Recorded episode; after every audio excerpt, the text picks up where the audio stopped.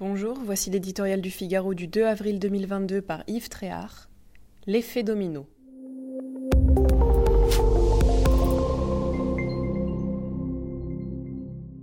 En lançant son armée contre l'Ukraine, Vladimir Poutine ne fait pas seulement la guerre à un pays.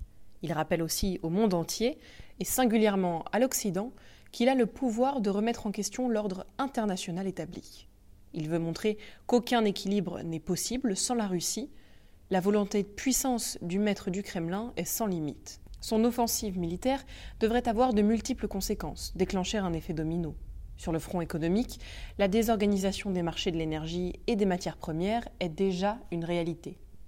Une crise alimentaire est désormais redoutée, et pas seulement dans les zones de combat. La Russie et l'Ukraine représentent un tiers des exportations de blé de la planète. Avec le conflit, qui a bouleversé les chaînes logistiques, le prix de la tonne a fait un bond pour atteindre le niveau record de 2011. Une date que personne n'a oubliée puisqu'elle signe, dans le prolongement de la crise financière de l'époque, le début des révolutions arabes.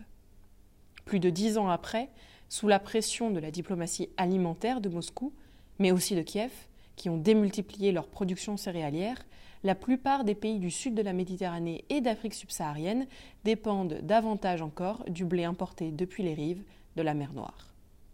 À hauteur, par exemple, de 70% des besoins pour l'Égypte et de 57% pour le Sénégal.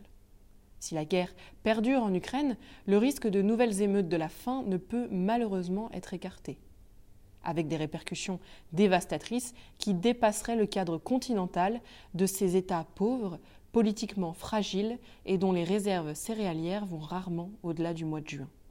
Elles jetteraient des millions de personnes sur les routes de l'exil, en premier lieu vers l'Union européenne, où l'immigration clandestine est un sujet permanent de discorde. Vladimir Poutine ne l'ignore pas. Dans son combat contre l'Occident et avec le cynisme qui est le sien, il est prêt à jouer de toutes les armes.